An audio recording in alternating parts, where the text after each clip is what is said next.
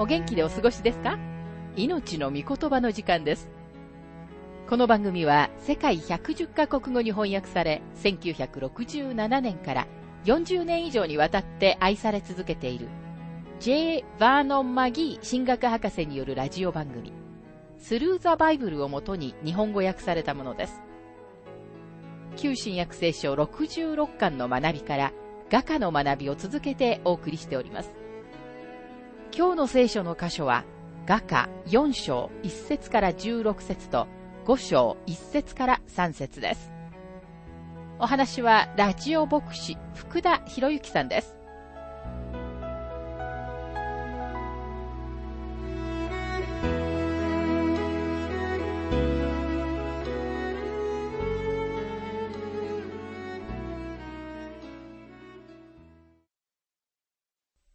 旧約聖書、画家4章の学びに入りますが、最後の一節を除いて、この章の全体が花婿の歌です。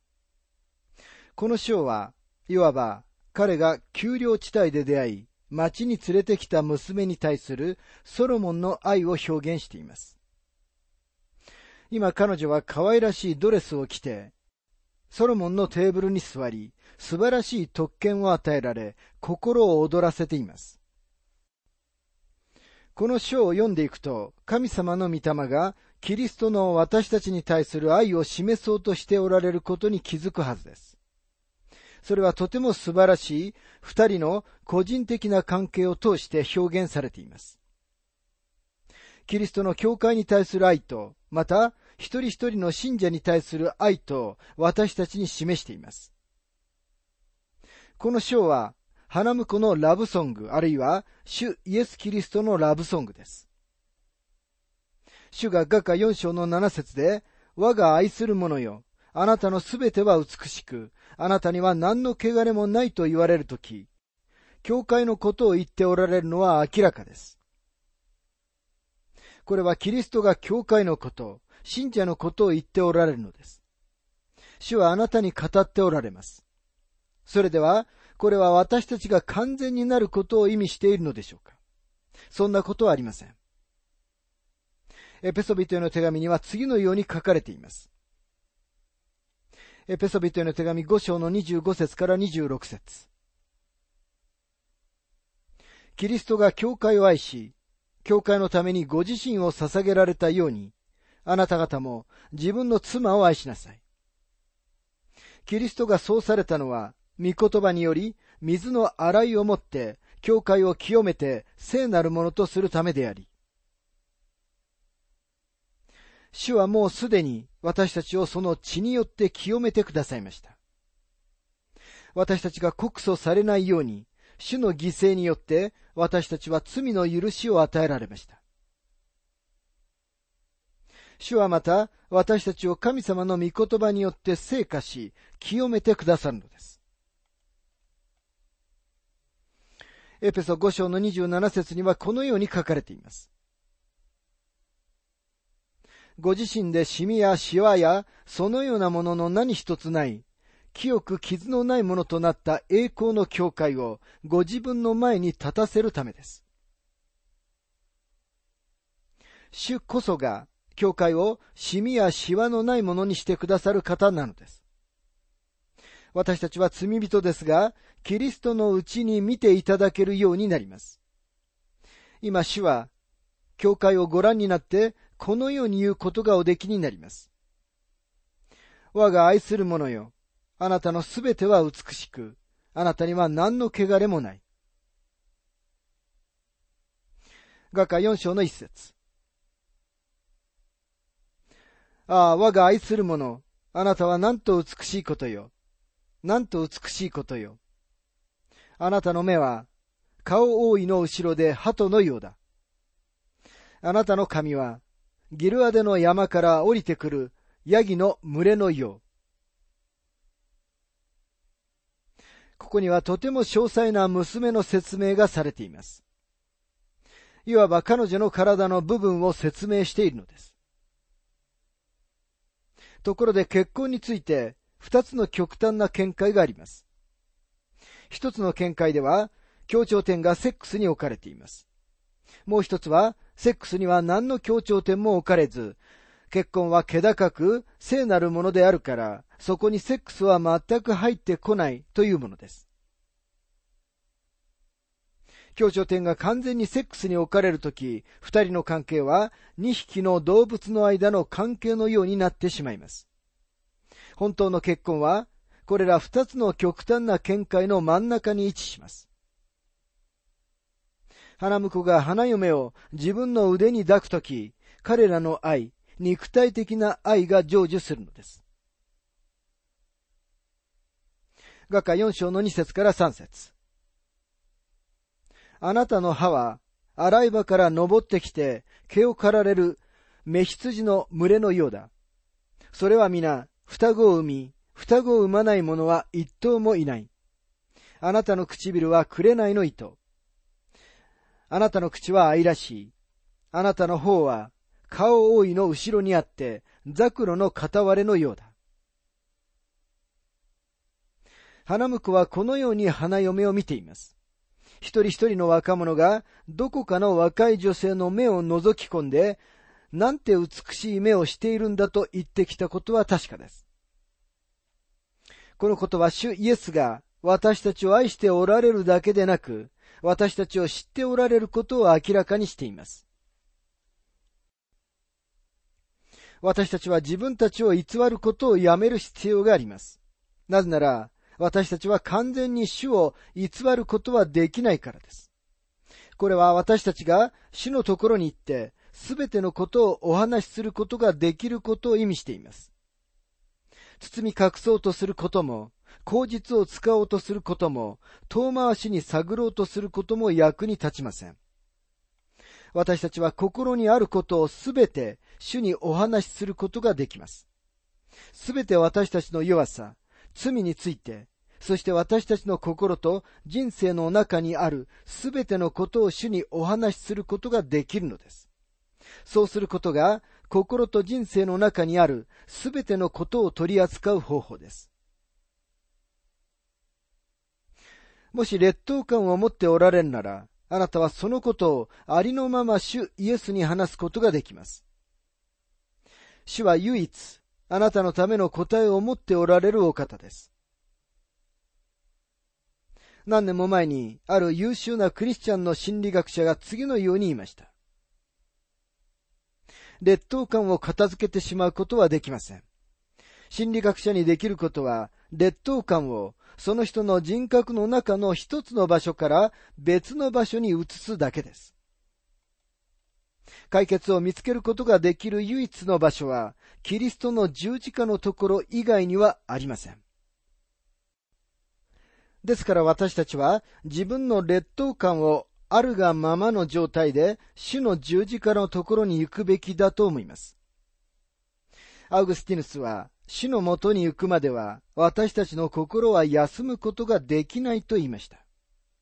そしてパウロは、ピリピ4章の13節で、私は私を強くしてくださる方によって、どんなことでもできるのですと書きました。もしかしたらあなたは劣等感を片付けてしまう必要はないかもしれません。なぜなら劣等感はあなたが主のうちに強さを見出すことの助けになるかもしれないからです。またそれは、あなたが高慢で横柄なクリスチャンにならないようにしてくれるかもしれません。またその弱さは、あなたがすべてのご栄光を主に帰する手伝いをしてくれるかもしれないのです。またもしあなたが変えたいと思っている悪い習慣を持っているなら、そのありのままの状態で主のところに行って、そのことを主に正直に告白してください。主は憐れみに富んでおられます。ですから必ずあなたの罪を許し、その悪い習慣からあなたを解放してくださいます。私は何年もの間にあることをお話しするために主のところに200回も300回も行きました。主は私に対して憐れみに富んでおられました。また何度も失敗をしましたが、私は悔い改めて戻ってきました。主のところに行くことは素晴らしいことですと、マギー博士は述べています。主はご自分の不思議な見業を行われるのに神秘的な方法で働かれます。主はあなたの規則や私の規則に従われることはありません。主は人間の作り出したからくりを通して働かれることもありません。主はご自分の時にご自分の方法で対応されるのです。主は私たちのすべてをご存知です。主は私たちの人生の一つ一つの小さな言葉で知っておられるのです。ですから私たちは、憐れみに満ちた死のところに行って、すべてをお話しすることを決して恐れてはならないのです。画家4章の6節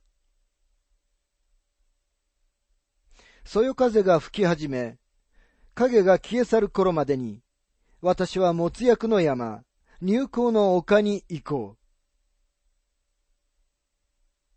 様々な問題の解決のために、私たちもこの場所に行く必要があります。没薬の山は、キリストの十字架の象徴です。なぜなら没薬は、主の死を物語っているからです。そこに慰めと、救いと、助けと、希望を見出すことができるのです。また入港の丘は主のご生涯を指していますが、単に主の地上でのこの生涯を指しているだけではありません。パウロは次のように書いています。第二コリント人への手紙5章の16節ですから私たちは今後、人間的な標準で人を知ろうとはしません。かつては人間的な標準でキリストを知っていたとしても、今はもうそのような知り方はしません。今私たちは主を栄華されたキリストとして知っています。あなたの問題に対する答えはキリストを知ることの中にあります。神様の御言葉に対する無知のせいで、人々は他のところに答えを探します。そのことによって人は神様の御言葉に無知な人たちを不当に利用する偽教師の影響を受けやすくなります。しかし神様の御言葉を通して私たちはイエス・キリストを知るようになり、画家の中で見た主演の席の円卓につくことを学ぶのです。そのテーブルで私たちは主と共に楽しみ、主のうちに満足と喜びを見出すのです。私たちは主がどれほど本当に私たちを愛しておられるかを実感していないと思います。主の言葉に耳を傾けてみましょう。画家4章の9節から10節私の妹、花嫁よ。あなたは私の心を奪った。あなたのただ一度の眼差しと、あなたの首飾りのただ一つの宝石で、私の心を奪ってしまった。私の妹、花嫁よ。あなたの愛は、なんと麗しいことよ。あなたの愛は、葡萄酒よりもはるかに勝り、あなたの香油の香りは、すべての香料にも勝っている。花婿が花嫁のことを話しているのは、主イエスが、主ご自身のものである信者たちのことを語られるのを予表しています。今日主は、これほどに私たちを愛しておられるのです。神様の御霊だけが、この愛を私たちに現実のものとしてくださいます。さて、花嫁が語ります。画家4章の16節北風よ、起きよ。南風よ、吹け。私の庭に吹き、その香りを漂わせておくれ。私の愛する方が庭に入り、その最上の実を食べることができるように。主イエスが2階の部屋で、どのように弟子たちを教えられたか思い出してみてください。その教えは、ヨハネの福音書13章から17章に書かれています。ヨハネの福音書14章で、その説教のただ中に、弟子たちの質問によって、主イエスが何度も邪魔されているのがわかります。主を邪魔した最後の人物は、イスカリオテでないユダでした。彼は主に次のように尋ねました。ヨハネ14章の22節イスカリオテでないユダがイエスに言った。主よあなたは私たちにご自分を表そうとしながら、世には表そうとなさらないのはどういうわけですか？実際彼は次のように言っているのです。主よ、ここにいるのは素晴らしいことです。あなたがご自身に関するこの素晴らしい真理を私たちに明らかにしてくださっています。でも、外の世界はどうなのですか？今、花嫁はメッセージを理解しています。北風よとありますが、北風は冷たく、花嫁は北風のせいでとても寒くなってしまうかもしれません。それでも、北風よ、起きよと言っています。なぜならこの素晴らしい香料の香りが他の人々のところに漂って、彼らもその香りを楽しむことができるためです。アイアンサイド博士はこう付け加えています。これは彼が彼女を変えてくれる最大限のものになりたいという彼女の熱望を表している。また、アイアンサイド博士は、北風についてこう続けます。北風は冷たく、とても寒く、刺すような冬の突風である。当然彼女は私たちすべてがするように、その風から尻込みしたことだろう。でもそれでも、冬の寒さは、果物が良い実をならせるためには、夏の暑さと同じように必要不可欠なものである。リンゴの風味を引き出すのは寒さである。そして私たちの人生にも同じ効果がある。私たちの性質にとても心地よい南からのそよ風と同じように、私たちには逆境と試練の北風が必要なのだ。私たちが尻込みする、まさにそのことこそ、穏やかな義の実を結ぶために私たちのうちに働く経験なのである。もし私たちの人生の中で、すべてのことが簡単で、穏やかで、美しいなら、人生は退屈であろう。そこには、神様の心を喜ばすものはあまりにも少ない。だからこそ、南風と同時に北風もなければならないのである。主イエスがこの世にアプローチされるために用いられるのは、そのような種類の人生です。主は世をお忘れになったわけではありません。花嫁は愛する方に言います。私の愛する方が庭に入り、その最上の実を食べることができるように。彼はこの正体を受け入れます。あの二階の部屋で主は質問している弟子たちに次のように言われました。ヨハネ14章の23節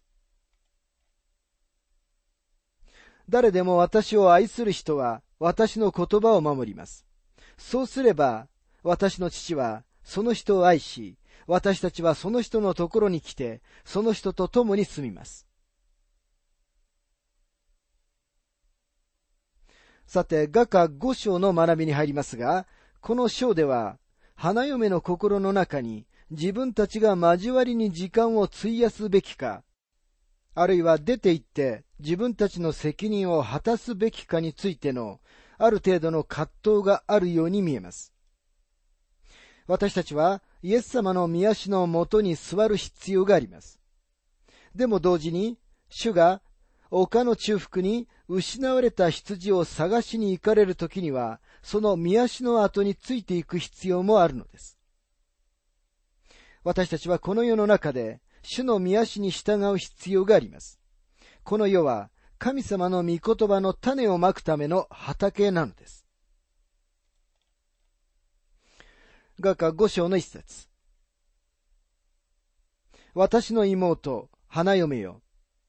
私は私の庭に入り、もつ薬と香料を集め、蜂の巣と蜂蜜を食べ、ぶどう酒と乳を飲む。友よ食べよ。飲め。愛する人たちよ、大いに飲め。彼は自分との交わりに加わるようにと彼女を招きます。主は言われます。目次録三章の二十節。見よ、私は戸の外に立って叩く。誰でも私の声を聞いて戸を開けるなら、私は彼のところに入って、彼と共に食事をし、彼も私と共に食事をする。これこそ私たちに必要な交わりです。そして交わりに関連してヨハネは次のように書いています。第一ヨハネ一章の四節私たちがこれらのことを書き送るのは、私たちの喜びが全きものとなるためです。主は私たちに主との交わりを持ってほしいと願っておられるだけでなく、私たちに楽しい時を持ってほしいと思っておられます。どうでしょうか？あなたはクリスチャンとして楽しい時を過ごしておられるでしょうか？さて、四つ目の参加、あるいは歌にやってきました。これらの歌は民謡のようなものです。今語るのは花嫁です。画家五章の二節私は眠っていましたが、心は覚めていました。とを叩いている愛する方の声。我が妹、我が愛する者よ。戸を開けておくれ。私の鳩よ。汚れのない者よ。私の頭は梅雨に濡れ、髪の毛も夜の雫で濡れている。彼女の心は冷めていたと言います。彼女は警戒して彼のために見張っています。戸を叩いている愛する方の声とありますが、彼は花嫁がベッドに入ってからも夜、外で忙しくしていました。今日すべての信者はこのメッセージを聞く必要があるのです。もし主が健康を与えてくださっているのなら、主のために証をするために外に出て行く必要があるのです。三節私は着物を脱いでしまった。どうしてまた着られましょう足も洗ってしまった。どうしてまた汚せましょう。さて彼女は理屈をつけ始めます。彼女はもうベッドに入っています。ベッドに入るために足を洗いました。彼女はベッドから出て足を汚したくないのです。